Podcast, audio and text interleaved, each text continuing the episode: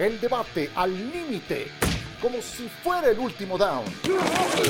Aquí arranca.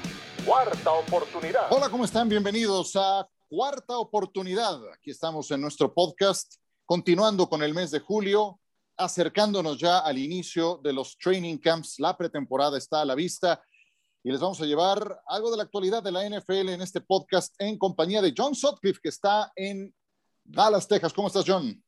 ¿Cómo estás, Ciro, Michael, profe? Un gusto estar con ustedes. Por cierto, por cierto, eh, me aclararon en la liga que el contrato del Sunday NFL Ticket que yo estoy esperando, el nuevo contrato es DirecTV en los Estados Unidos. Por un año más tiene el Sunday Ticket en los Estados Unidos y de ahí entrará a lo que llaman tender, a subasta, que la gente que lo quiera comprar. Entonces, si tienen familiares en los Estados Unidos, díganles que por un año más no cancelen DirecTV. Parece muy bien. ¿Cómo estás, Javier Trejo Garay? Hola, Ciro, John, Mike, un gusto saludarles. Eh, ahora que, bueno, así que será dos o tres semanas cuando vimos aquellas imágenes de Cristiano Ronaldo respirando aquellas bebidas gaseosas, se fijan cómo lo dice muy elegantemente. Bien, bien, eh, sí bueno, fue, fue aplaudido incluso por Tom Brady, que apoyaba el, hecho de que, de que prefiriera el agua sobre el refresco. Pero bueno, eh, ya firmó un contrato también ahora Tom Brady con una eh, firma de comida rápida. Llama la atención porque no creo, no creo que él coma esta marca de, ¿no? No lo sé. Oye, oye estás como, eh, como Peyton Manning. ¿Te acuerdas los coches que vendía Peyton Manning? ¿Tú crees que ese era uno de los coches que usaba? Eh, ¿Para que no? Y tantas otras cosas que anuncian, digo, en ese sentido, como que no hay mucha pues concurrencia. yo, me extraña de Yo sí me como lo que me firmen, ¿eh? A mí sí den unas papas hamburguesas, yo, yo sí me lo empaco, ¿eh? Y aunque no te firmen. Exactamente. Exactamente. Miguel Pasquel, ¿cómo te va? No sé por qué me da risa. ¿Cómo están, compañeros? Gusto en saludarlos. Oigan, el mundo, las redes sociales, sigue haciendo negocio con la NFL.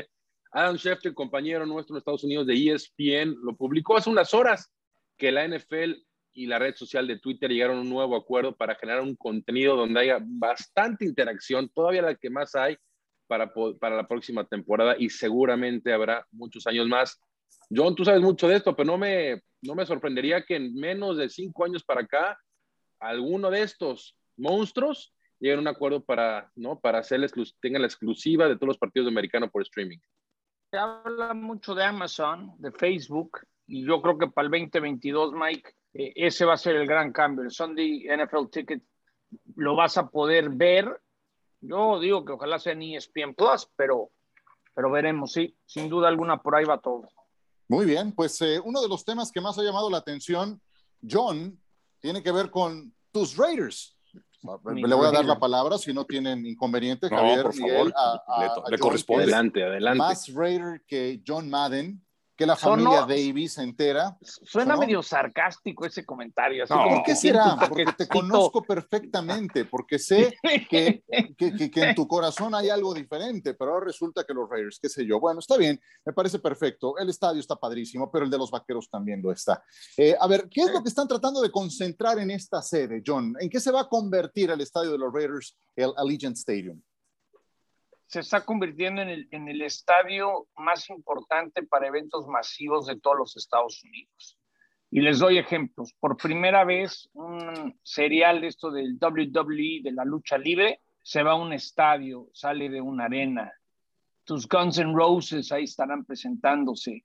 Eh, la Copa Oro es la final. En, 90 minutos vendieron los boletos. Y lo más impresionante, eh, Conozco gente que pagó boletos eh, donde hay derecho de apartado. El derecho de apartado iba de 75 mil dólares para tener el derecho de comprar por 30 años un boleto.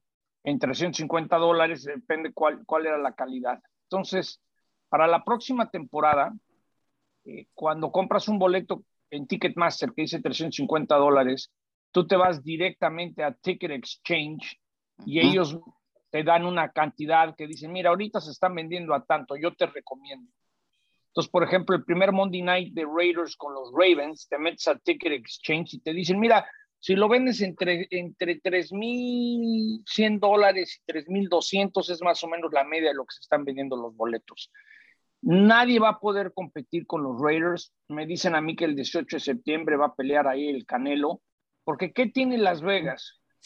Los casinos están dispuestos a pagar 10 mil boletos carísimos para dárselos a sus ballenas, como les dicen, a sus huevos, a sus grandes apostadores, y después puedes meter otros 60 mil a otros precios. Entonces, yo creo que va a entrar a la rotación del Super Bowl, va a entrar a la rotación del Final Four, va, a entrar a todo.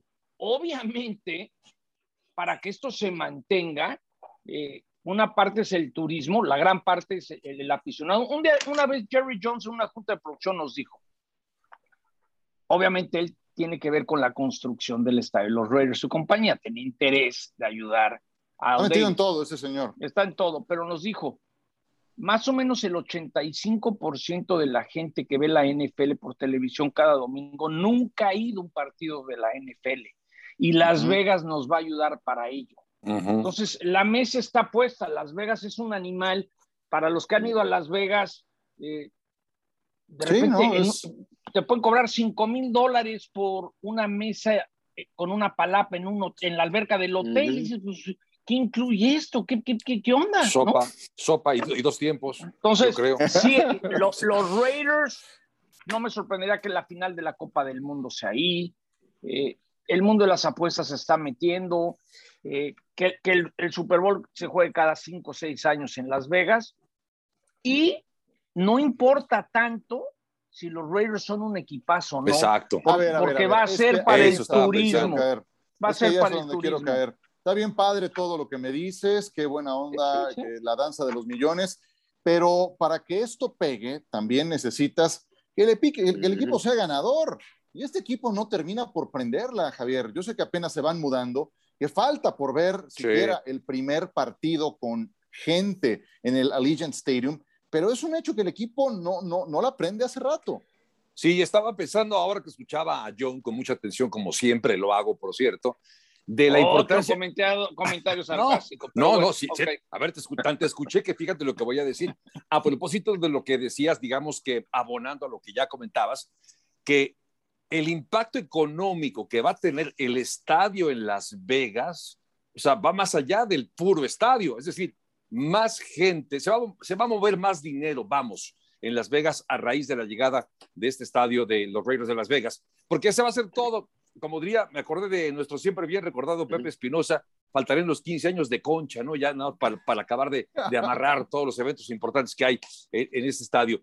Pero eh, sí, creo que también hay, y ahí coincido contigo, escuchaba yo, yo decía, quizá no sea tan importante que los eh, Raiders tengan éxito. A ver, económicamente quizá no lo sea, pero tienes una casa formidable, quizá el mejor estadio de la NFL, y resulta que este equipo no califica. O sea, no deja de ser un poco triste y hasta vergonzoso que sea esta, esta casa muy buena para grandes eventos, pero tú no puedas hacerla valer, ¿no? Por supuesto. Pero a ver, no, les ha faltado, no les ha faltado, Miguel, eh, entrenador, tienen al que querían. No les ha faltado coreback. Derek Carr viene de una muy buena campaña, 27 touchdowns, completó el 67% de sus pases.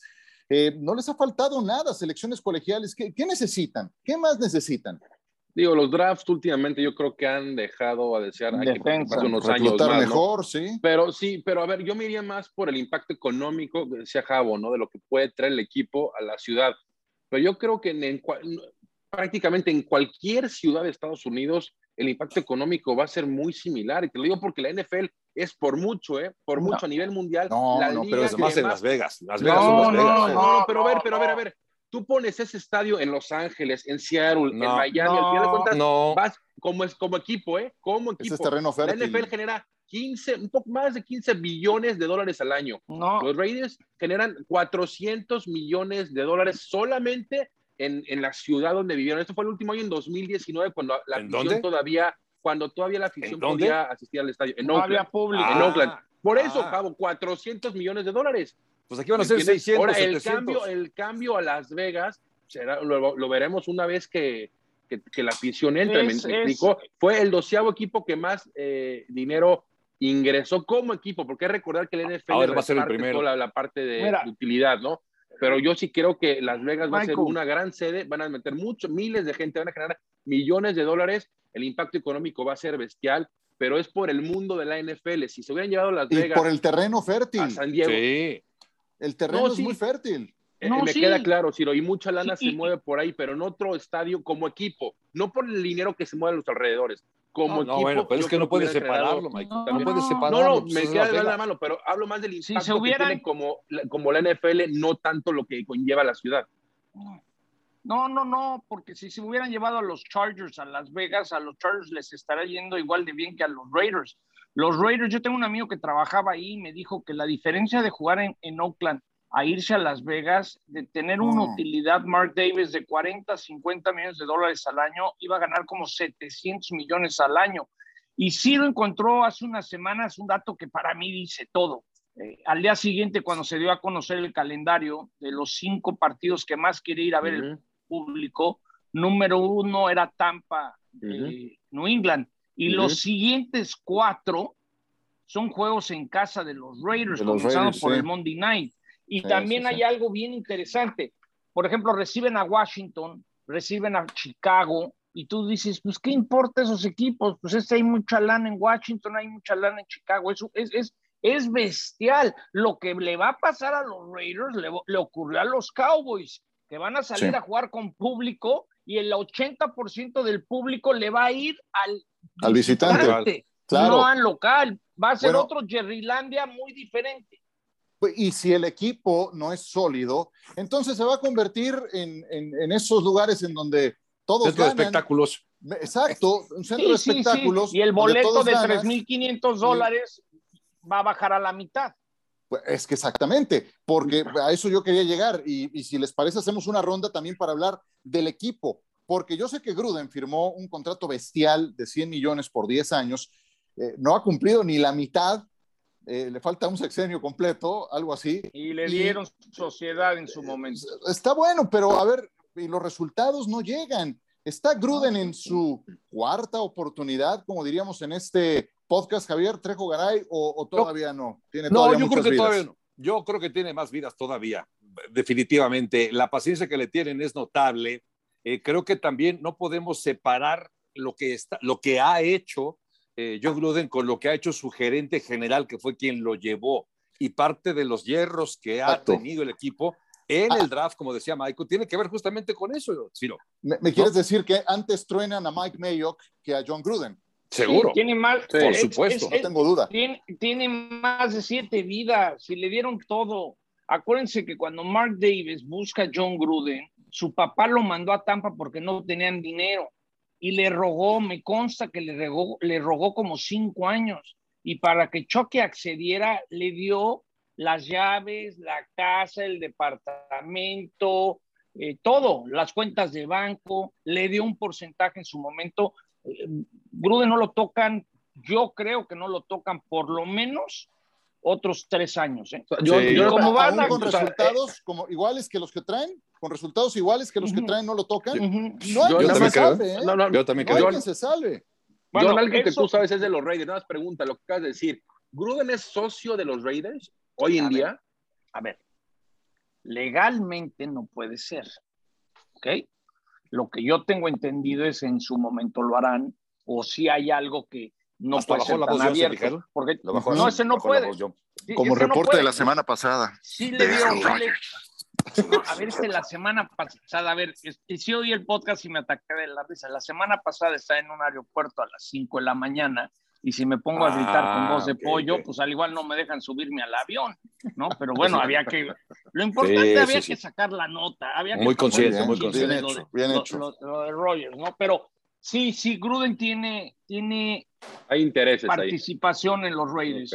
Quizás ahorita es una manera que te damos un bono por lo que ganemos, no es como si te dieron acciones, pero eh, hay una cosa en, el mundo de los negocios que se llaman esas shadow shares, ¿no? Que te hacen accionista y tienes utilidad de los ingresos, pero no necesariamente tienes las acciones y con eso la liga no te la arma de tos. O sea que adicional a su sueldo tiene los famosos shadow shares, como dices, no, pues interesante, claro que hay y, interés.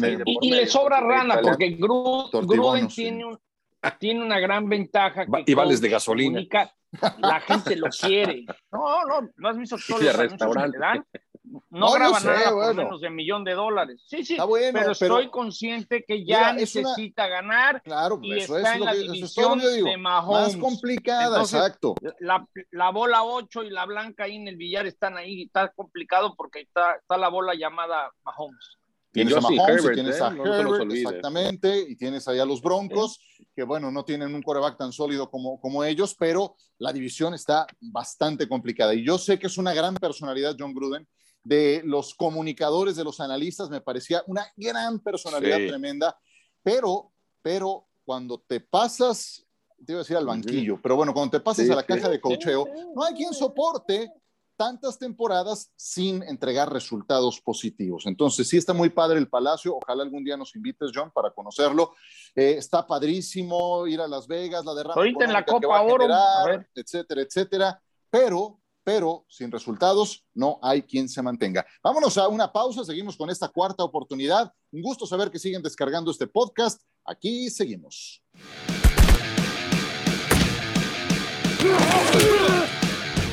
De regreso con ustedes en esto que es cuarta oportunidad, John Sotcliffe, Miguel Pasquel, Javier Trejo Garay y Ciro Procuna.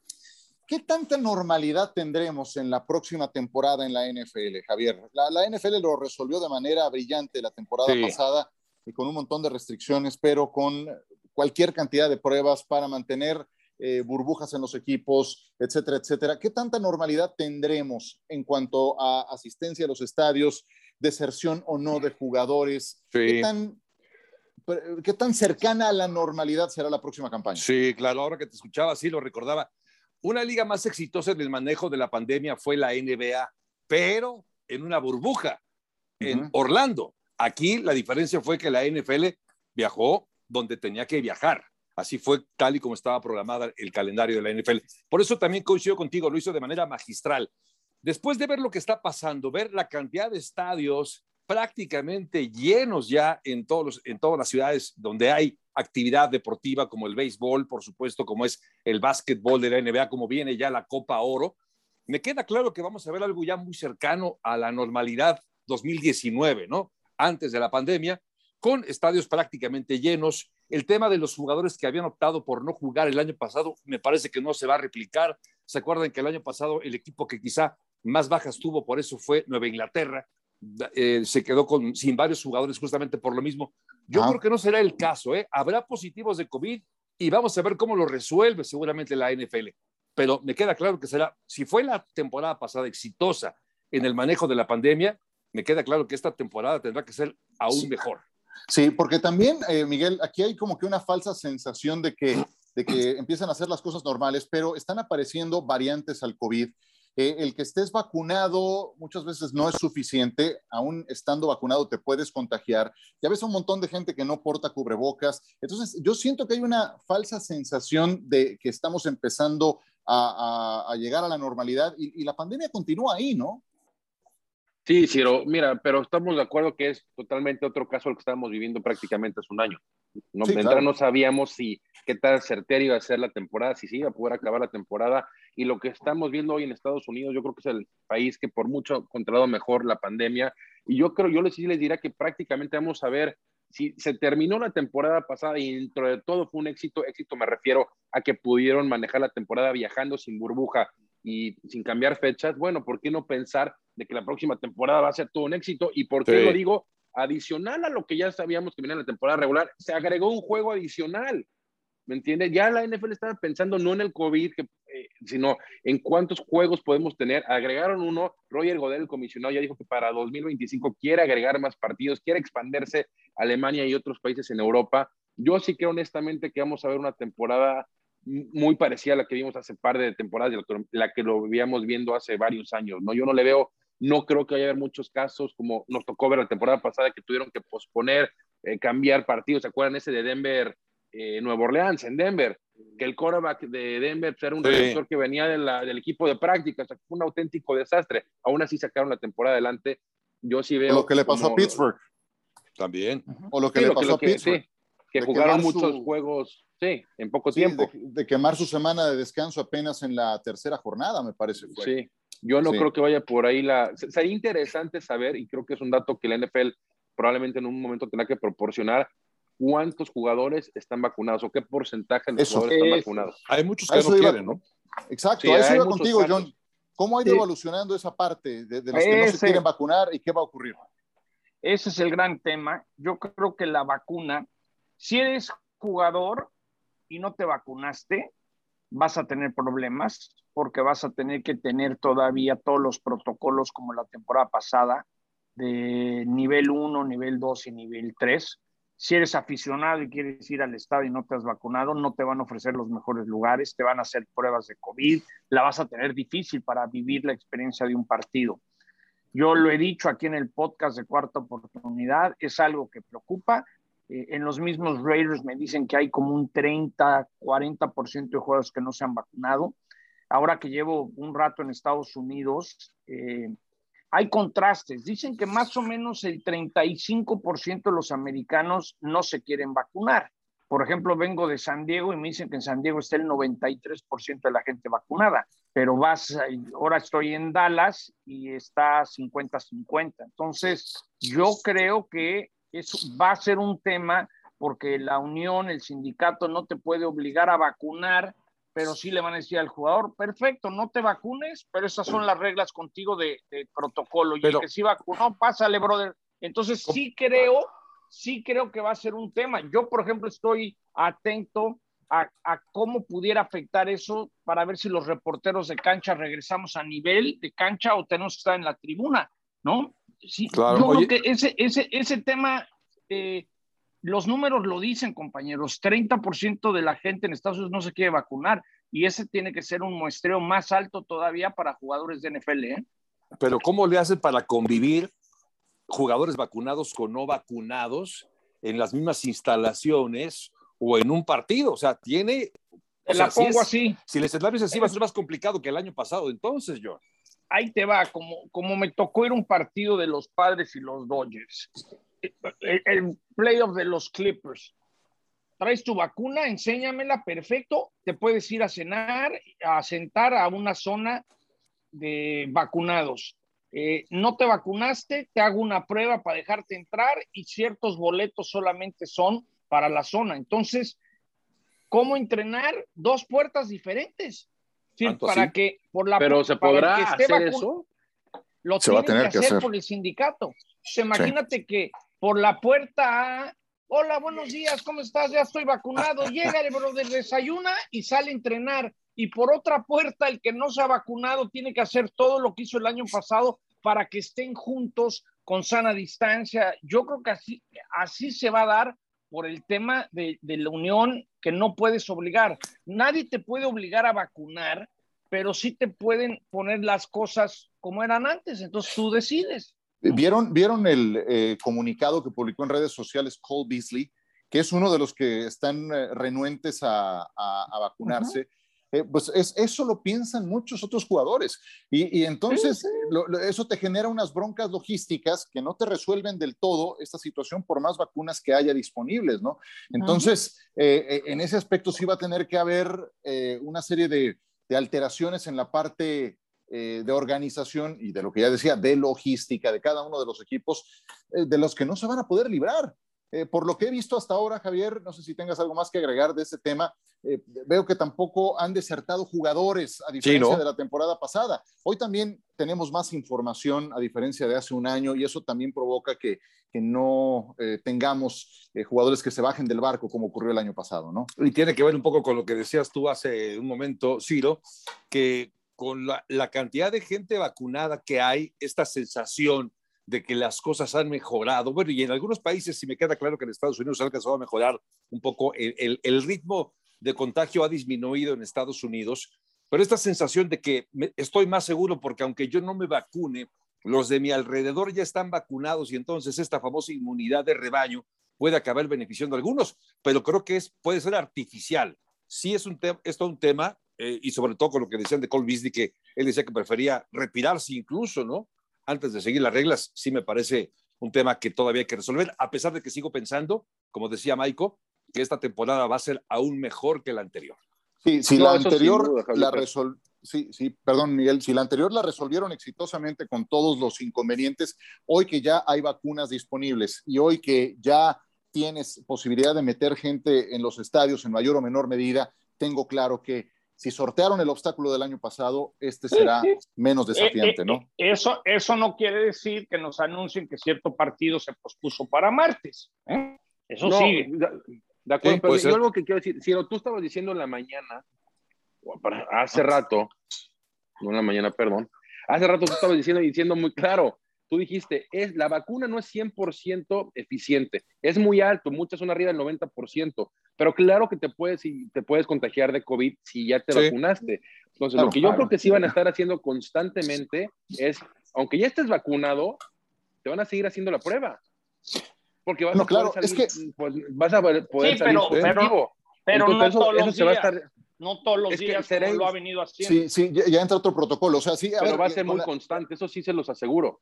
La, vacuna no, la vacuna no impide que te contagies, disminuye el riesgo de mortandad, pero te puedes infectar y ya inclusive por segunda ocasión. Eh, sé, de gente que ya lo ha tenido por segunda vez, entonces no es que eh, sea también es una garantía, ¿no? Si tú tienes el virus, lo puedes transmitir. Entonces también a hacer una pregunta, dice, bueno, a ver, finalmente a la hora de que se mezclen en una jugada, pues ahí van a estar juntos y, esa distancia se va a perder, pues sí, ahí será inevitable por la naturaleza del juego, por la naturaleza de un entrenamiento, pero antes sí tienes que tratar de prevenir lo más posible, ¿no? En fin, no deja de ser un desafío complicado, pero sí me queda claro que si lo resolvieron el año pasado, lo van a poder resolver en la temporada que está por empezar. Y con, público, esa es, la gran diferencia, con público. ¿Quieren agregar algo más antes de despedirnos, John? No, nomás que, que, que just win, baby. ya, que, ya, que, ya que me están este, bulleando Estás en Dallas, estás en Dallas o sea, Estás en Dallas, volviste a los orígenes, maestro, para que vengas con eso. ¿Qué te pasó? Yo creo, que me, yo creo que me pasó con Dallas como a ti, como el Cruz Azul. Tú 27 años después ya te atreves a decir que le vas al Cruz Azul. No, 27 yo años no. Yo creo que después... fueron los que se tenían que ir, ya te lo digo. Después fueron de que, los que se Neil O'Donnell nos regaló un Super Bowl. Y no me refiero a ningún jugador. Como que yo también ya dejé ese barco. Pero bueno, ya just win baby y, tal, tal. Y, que, ah, por, ah, hay que estar pendientes que decía Aaron Rodgers que este fin de semana en un torneo de golf en Leitajo va a dar su anuncio, entonces veremos si es cierto que se queda un año más. Yo creo que ya viene ese anuncio próximamente. Ya, ya jugó golf esta semana, ganó con Bryson de Chambó, ahora casi casi los Packers. Ya, jefe, ya jugó golf, ya está contento, ya, ya véngase para acá, ¿no? Ya, bájale su ¿Sabes qué, ¿Sabes qué es importante para los aficionados de Green Bay, hasta de los Raiders y de Denver, que son los equipos que se rumoraba se podía ir? Ya incorporarte a un nuevo equipo, un, nuevo sistema para campos de entrenamiento ya es muy difícil. Yo creo que Rogers, por lo menos como tú decías, John, se queda un año más y ya en un año que empiece el Dos semanas, ¿no? libre. Yo creo que la próxima semana debe de haber noticias. que se aprenda un campo, una nueva ofensiva en tan poco tiempo, ¿no? Yo creo, yo creo que ya. No, yo, sí quiero, yo, sí quiero, Tom Brady lo hizo. Un, jugador de ese calibre que se vaya a un nuevo equipo tan tarde en la digamos, en la temporada baja, ¿no? Pues ya estamos a un mes prácticamente que empiecen los, los, los, partidos de práctica. Lo que sí es que ese campo de entrenamiento va a ser, Javier ahí un polvorín, eso sí. Sí, sí, exacto. ¿eh? Internamente. Eh, no, no, no, no, genera buen ambiente, ¿eh? una actitud me parece como la de Aaron al pues interior del equipo, yo creo. Pero bueno, sus compañeros finalmente lo agradecerán. lo agradecerán. No les queda coraje. Javier, ¿algo que quieras eh, concluir? Que estamos a dos meses prácticamente. Ya desde aquí se ve el arranque de la temporada 2021. Ya se ve más cerca. Se ve Evidentemente. Gracias. Miguel Pascal, ¿algo que quieras eh, concluir? De los, eh, COVID, de los estadios. ¿Sí? No, venga, venga, Michael, perdón. Ya se enojó, mira. Creo que se enojó. Perdón, Michael. ¿Ahí me escuchan, compañeros? Sí, sí, sí. Bueno, bueno. Dile al vecino que ah, pague el internet. Pensé que me tienen en silencio. ¿Me escuchan? No, sí, claro, sí. Ah, ya no, tu conclusión. Díganme, díganme. No, lo hace el, el, breve comentario que faltaban los Broncos y los Colts como los únicos equipos en decir que ya podían recibir el 100% de la capacidad en sus estadios. Y ahora sí, ya todos los equipos de la NFL ya dijeron que van a recibir el 100% de todos los partidos eh, de capacidad. Ah es interesante ese dato. Muy bien, pues me encanta la idea.